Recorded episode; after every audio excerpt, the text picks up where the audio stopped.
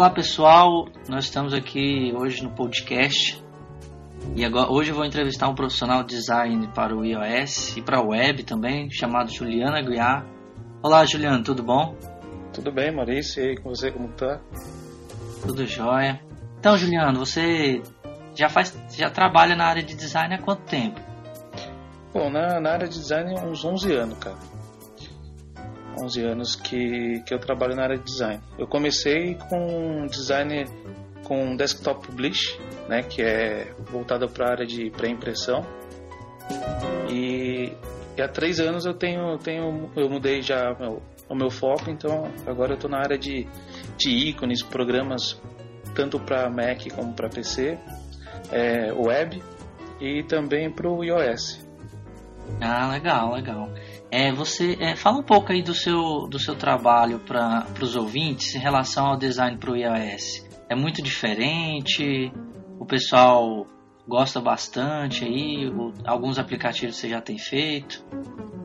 Então, cara, é diferente de tudo que eu já tinha feito, né? Porque é, é um outro mundo, é uma você tem uma liberdade um pouco maior para criar também porque nem tudo que você faz vai se perder, entendeu?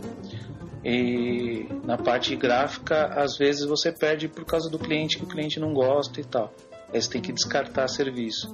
Ah. Mas, mas na parte de iOS é interessante porque é, aquilo sempre, sempre que você desenvolve alguma coisa, você tem ideia para outras coisas, acaba sendo até uma inspiração assim quando você começa.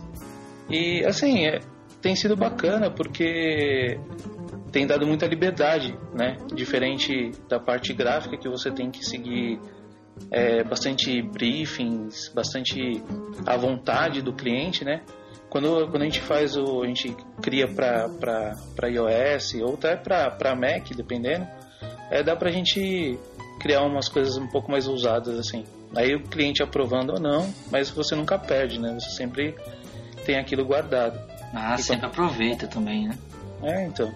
E é bem interessante por causa disso, te dá uma liberdade muito grande. Foi por isso que eu, que eu optei por trocar também.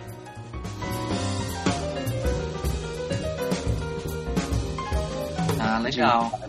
E, e você passando para a parte mais técnica, assim, você utiliza é o Adobe Photoshop? É, é, fala um pouquinho aí para os ouvintes, aqueles interessados também. É, você usa o Photoshop para design para o iOS? Como é que é? É, então, a princípio, como eu viciei usar o Photoshop, eu só usava o Photoshop. E eu acho que assim, ele, ele acaba dando uma liberdade grande, né, quando a gente tem essa intimidade com ele. Precisa dessa intimidade que vem com o tempo.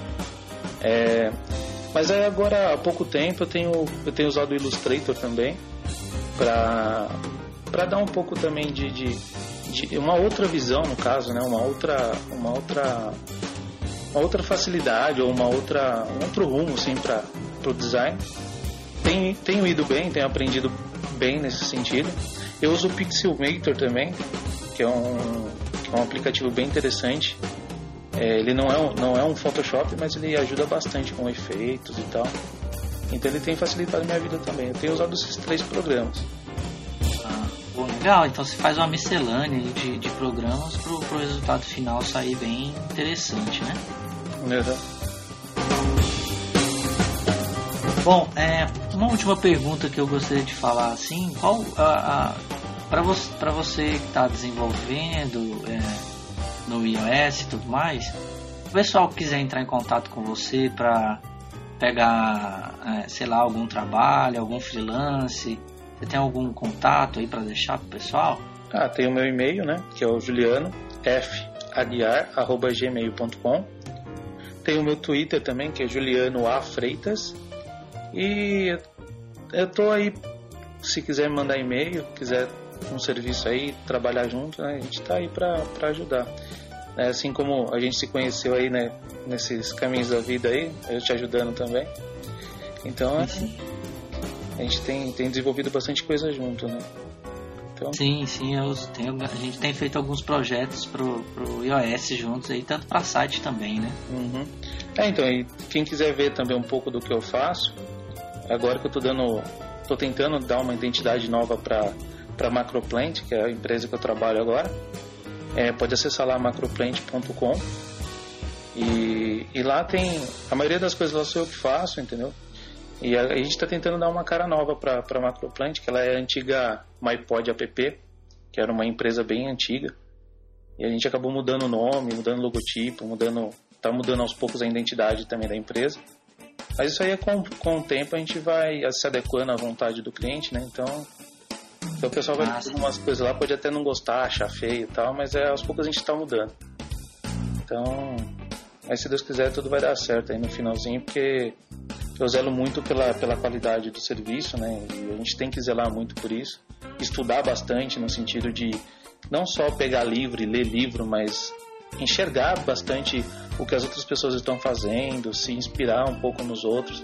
Claro que não copiar, né? Mas a gente tem que a gente tem que ter alguns mestres aí, vamos dizer assim. Sim. Então, mas assim, eu não, eu não, eu não tenho nomes né, que eu posso falar, não, eu me inspiro naquelas pessoas.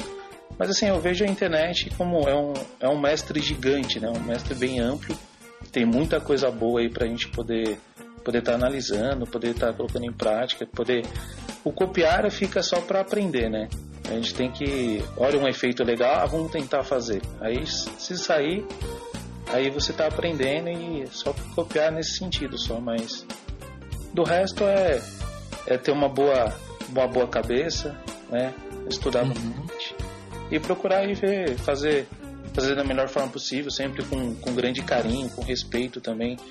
Não, até é, respeito próprio e respeito ao, ao seu cliente, né, ao seu público-alvo. Eu acho que tem, tem sido uma receita interessante para mim desde que eu comecei a, a, a essa nova, esse novo caminho, né?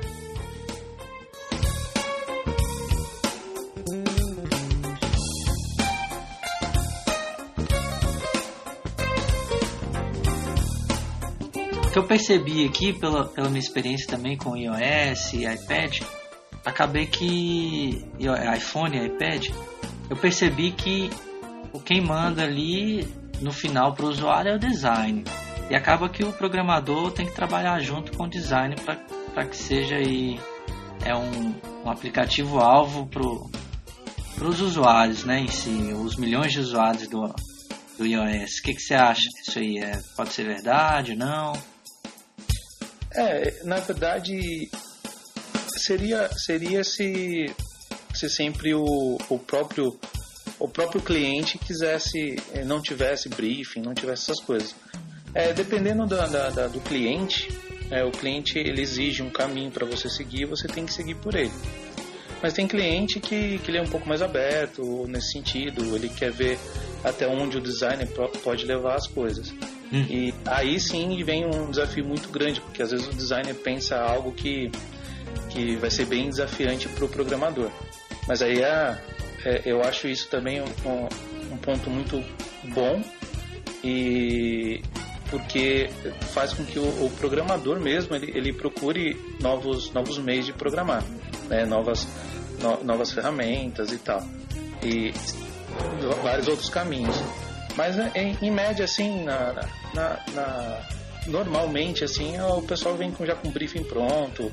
É, você só pode, você vai só mexendo na questão de visual mesmo e, e seguir alguns parâmetros, né? Mas uhum. eu acho que sim, acho que a tendência é assim o, o designer, principalmente o design de, de, de interface, né? É, editar algumas coisas no, no, é, no futuro e, e também no presente já está começando a fazer isso. Quer a gente vê bastante interface diferente, botões diferentes, correndo para lugares diferentes. E isso é, é interessante porque a gente acaba tendo bastante liberdade para fazer essas coisas.